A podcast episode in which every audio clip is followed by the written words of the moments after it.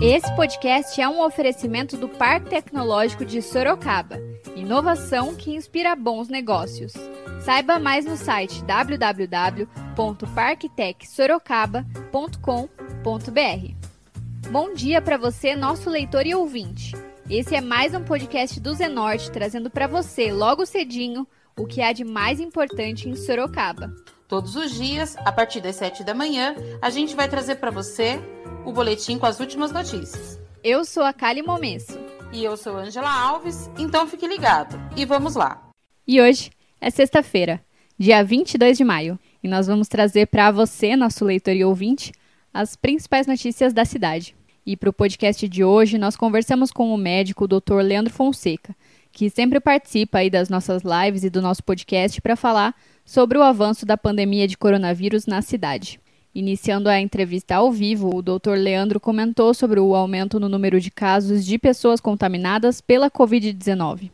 A gente tinha falado isso, né? É, a gente já sabia que os números iam aumentar e ainda acredito que ainda vai aumentar, né? Na verdade, uhum. assim, a gente só vai saber o pico quando começar a cair. Então, por enquanto, não começou a cair, então é porque tá, tá subindo. Eu comecei a fazer, a, acho que a primeira live em relação ao coronavírus, acho que foi dia 19, dia 20 de março. E eu lembro que eu, em uma das lives, eu lembro que eu falei lá pro dia 9 de abril que poderia aumentar bastante. E surpreendeu todo mundo. Talvez por a gente ter feito realmente um dever de casa, né? O pessoal ficou em quarentena e isso conseguiu é, dar uma achatada, né? Dar uma, uma diminuída dos casos na, na velocidade né, dos casos. Né? O profissional que trabalha na linha de frente do combate ao coronavírus foi questionado se casos graves têm aparecido com mais frequência nos hospitais. Então, infelizmente, está chegando mais casos, né? É, em relação à gravidade de caso, às vezes não chega tão grave o caso, mas ele evolui para uma gravidade. Esse é um problema, né? Às vezes a pessoa chega ali, é, às vezes até sem falta de ar, só reclamando de um desconforto e a gente vê que, infelizmente, durante o período de internação, complica. O doutor também falou sobre o prejuízo das fake news em relação à Covid-19. Então, eu, eu, recebo centenas de mensagens por semana, exatamente, graças a Deus, desse jeito aí. Eles mandam para mim, doutor, isso é verdade? Doutor, esse vídeo é verdade? Doutor, essa informação é verdade? E aí eu tento responder todos, mas infelizmente a gente vê outros e, outra, e pessoas esclarecidas, né? Porque às vezes se a gente fala assim, olha, a pessoa não tem nenhum esclarecimento, é, é complicado, a pessoa não tem escolaridade, não tem nada, e aí, infelizmente, acredita mesmo naquilo que lê, vai fazer o quê? Mas não, tem muitas pessoas esclarecidas, pessoas formadoras de opinião retransmitindo fake news. Aí é, é muito complicado, porque se você põe, por exemplo, Imagina eu colocar eu na minha página, ou o, Zona, o Zenorte colocar na página de vocês uma informação não verídica. Aquilo que acaba virando uma informação verídica. E isso é péssimo para a população, porque a população acaba acreditando em, em coisas que não é fato e acaba tomando atitudes que pode é, comprometer até a vida dela. O médico continuou falando sobre as fake news e ainda explicou sobre a importância do uso de máscaras em locais públicos. Então, é, é uma junção de fake news, né? É uma junção de, de pessoas que não informam. E aí que eu vou para o ponto. Toda, toda campanha, toda política pública que é instaurada, ela deve ser muito bem explicada. Então, assim, antes de você colocar uma obrigatoriedade do uso de máscara, você deveria fazer uma grande corrente sobre a explicação de como usar a máscara, a explicação de como retirar a máscara, a obrigação é, a explicação do para que serve a máscara, quais são os locais obrigatórios. Eu acho que esse é o, é o ponto principal. Infelizmente, a gente recebe uma informação da obrigatoriedade, só que a população ou usa aqui ou usa no queixo, e esse é um problema grave. Então, assim, o uso de máscara é obrigatório é, é em locais onde tem concentração de pessoas Vale a pena usar a máscara? Sim, vale a pena porque diminui a transmissão. Agora, dentro do seu carro, só você sozinho, para que, que você vai usar a máscara? Não tenho é. nem o porquê. Uma das medidas adotadas pela prefeitura no combate à doença foi diminuir 60% da frota de ônibus como forma de restringir a movimentação da população e incentivar as pessoas a ficarem em casa. Entretanto, pessoas que trabalham em serviços essenciais continuam precisando do transporte. Com a frota reduzida, as pessoas precisavam se aglomerar nos ônibus da cidade para ir trabalhar.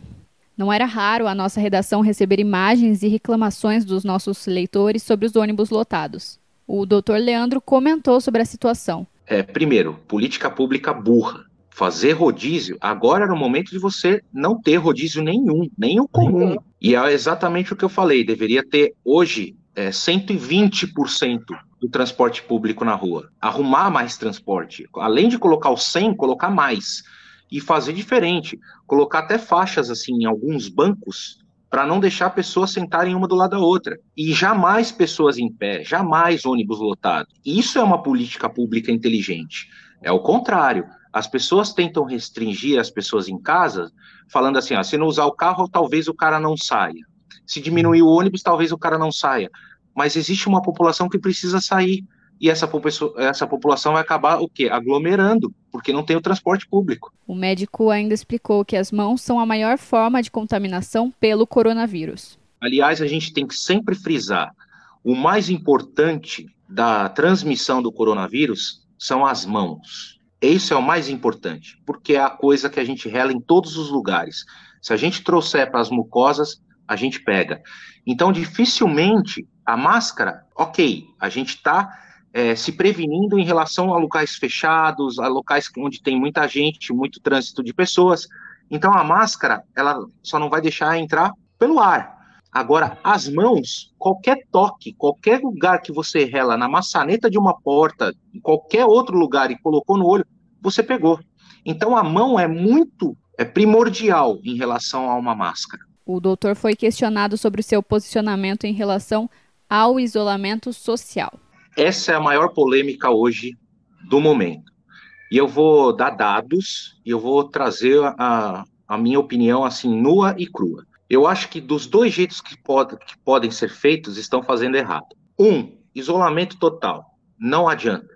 A gente vê que não adianta porque a gente tem a menor taxa hoje do estado de São Paulo, a cidade com a menor taxa do estado de São Paulo de isolamento. Segundo ponto, como dizem os economistas e as pessoas que não são da saúde, libera tudo e vamos para frente. Ok, isto vai trazer também mais um caos de saúde pública, mais aumento, aumento das mortes, etc, etc. Eu falo assim, ó, por que a gente não faz os dois?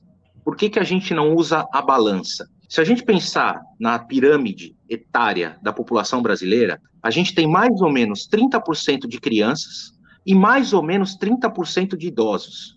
Isso dá 60%. Ou seja, 60% de pessoas que não precisa estar na rua. O Dr. Leandro Fonseca continuou falando sobre a sua opinião em relação ao isolamento. A, a criança não sai para trabalhar, concorda comigo? E, e, normalmente o idoso é um ou outro que trabalha. A maioria ou ou está é aposentado ou já não, não é mais população economicamente ativa, que não faz parte da PEA. Então, o que a gente tem que fazer?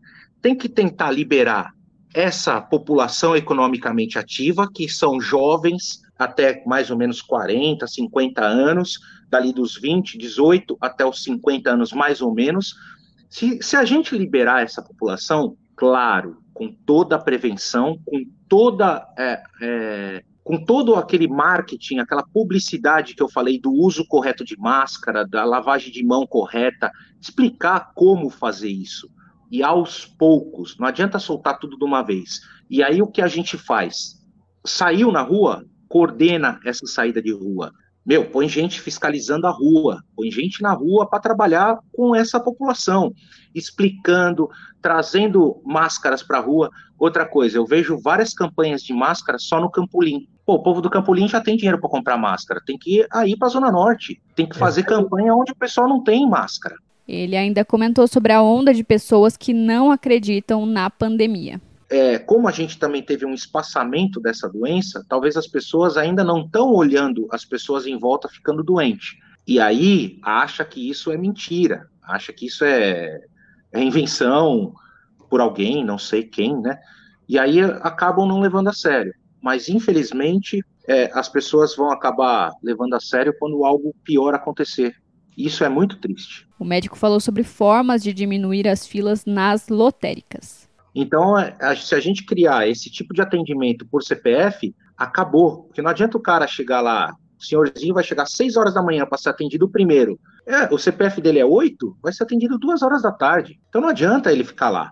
Então as pessoas começam é, a se programar para ter um atendimento. E isso diminui essas filas logo cedo. É um método, né? Tem vários. O doutor Leandro ainda falou que ele acredita que Sorocaba não chegou ao pico da Covid-19. O que depende o pico da doença depende do quanto a pessoa faz de quarentena. Se a pessoa fez a quarentena mais lá no começo e agora está liberando mais, é capaz que esse pico seja adiado. Mas isso vai acontecer. Por quê? Porque é um gráfico normal. Cresce o número de pessoas, no momento estabiliza e depois começa a cair. A gente não sabe quando isso vai acontecer. Essa é a realidade. A gente acha que estamos entrando em pico. A gente acha. Em Sorocaba, eu acredito que ainda não. Acredito que vai subir muito os números. Agora, em São Paulo, eu já acredito que a gente já está ou no pico ou já vai começar a cair. Ele foi questionado sobre a gravidade do vírus.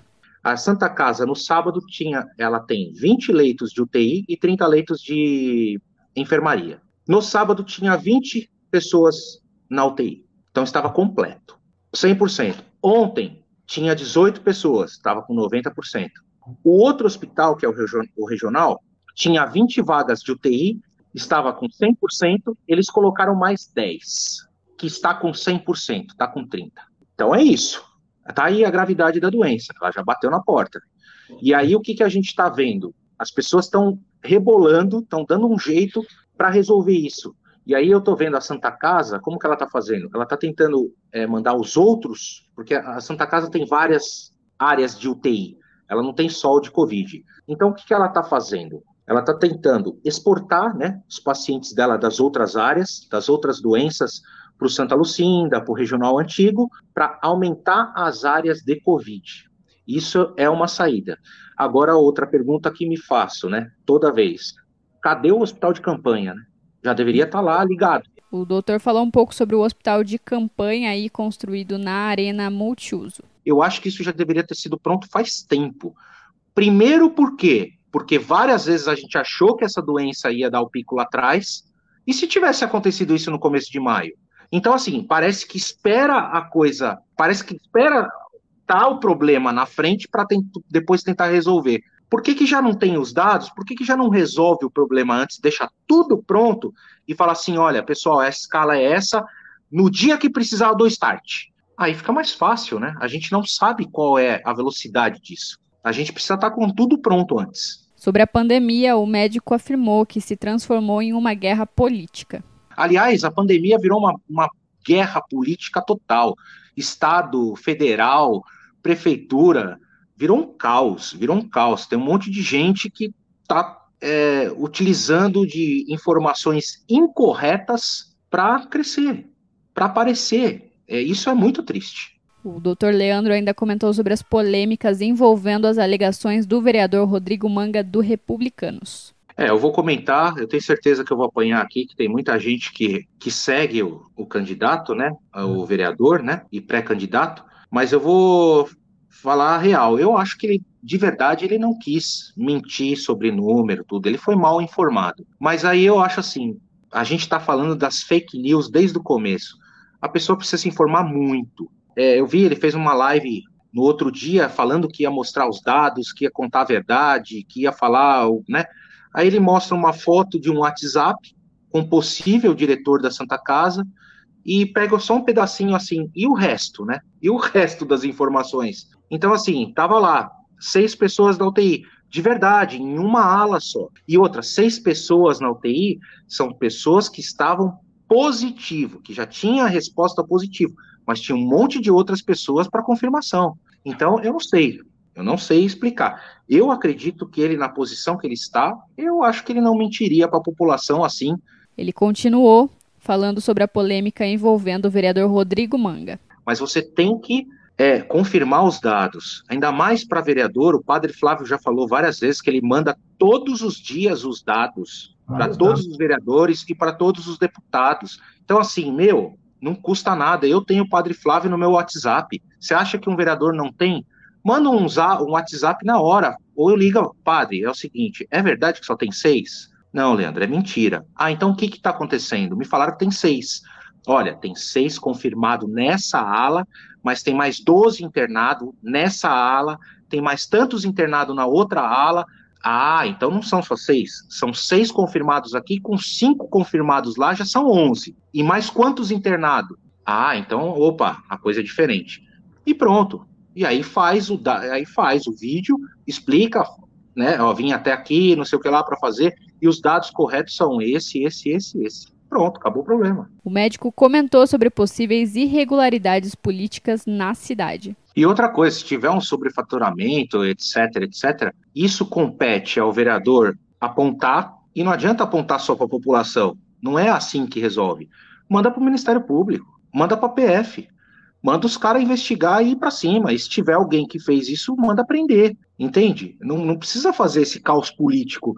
E outra, todos os orçamentos que são feitos depois vão ter que ser aprovados, e depois isso daí vai passar no maita de um crivo. Ainda mais nesse momento de pandemia, que a gente infelizmente sabe que o Brasil é triste. É triste em relação à verba pública. Só que isso, meu, vai ser peneirado de um jeito que vai cair neguinho para tudo que é lado. Um monte de gente vai dançar. O doutor Leandro ainda falou sobre a sua pré-candidatura ao executivo pelo Democratas.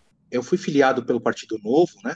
Faz um bom tempo é, há dois anos atrás, eu ia sair como deputado estadual, aí eu tive um problema grave mesmo na família, tive um problema com a minha empresa, eu tive que largar essa ideia, né, de sair como político, e aí eu meio que fiquei de escanteio em relação à política. Aí eu acabei indo lá para a Santa Casa de Capivari, acabei sendo diretor clínico lá do hospital, e eu me vi dentro de um, exatamente de um micro né, num micro espaço público ali, que eu poderia fazer alguma coisa diferente. E fiz um trabalho bem grande lá.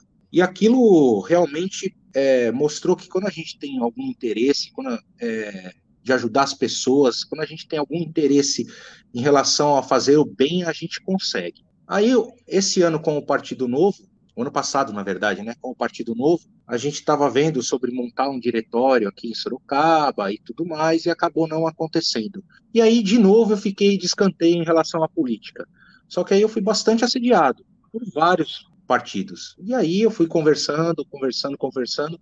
O que eu mais me encaixei de ideal, de não ser nem radical para um lado, nem radical para o outro, foi com democratas. E aí é, a gente foi conversando, foi conversando e eu tive esse convite. O pré-candidato foi questionado se ele está preparado para as disputas eleitorais. Então eu acho assim, ó, eu acho que preparado ninguém está.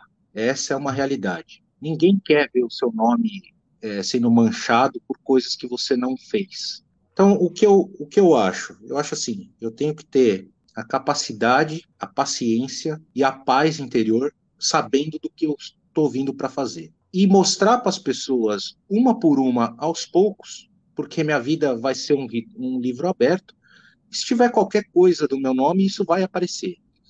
E como eu sou tranquilo com as coisas que eu fiz na minha vida, eu não tenho que ter medo, eu tenho que ter coragem.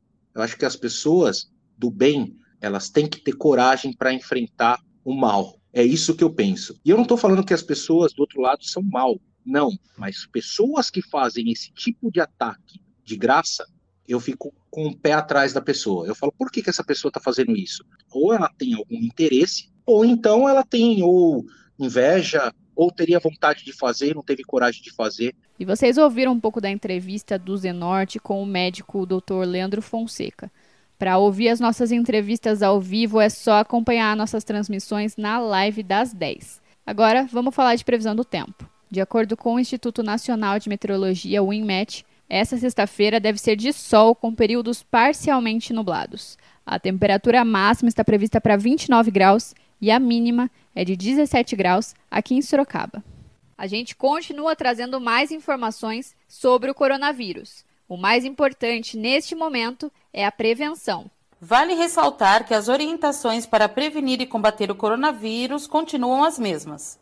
Lavar as mãos com água e sabão por pelo menos 20 segundos é essencial nesse momento. Usar álcool gel na ausência de sabão para higienizar as mãos e objetos pessoais, e não dividir copos ou talheres. Também é importante evitar tocar no rosto com as mãos sujas e ao tossir ou espirrar, lembre-se de cobrir o rosto com o antebraço. Não esqueça de seguir as recomendações dos órgãos de saúde e evitar aglomerações. Vale ressaltar: este é um momento de pandemia, não de pânico. Então não precisa sair estocando alimentos, papel higiênico e álcool gel. O mais importante é se prevenir.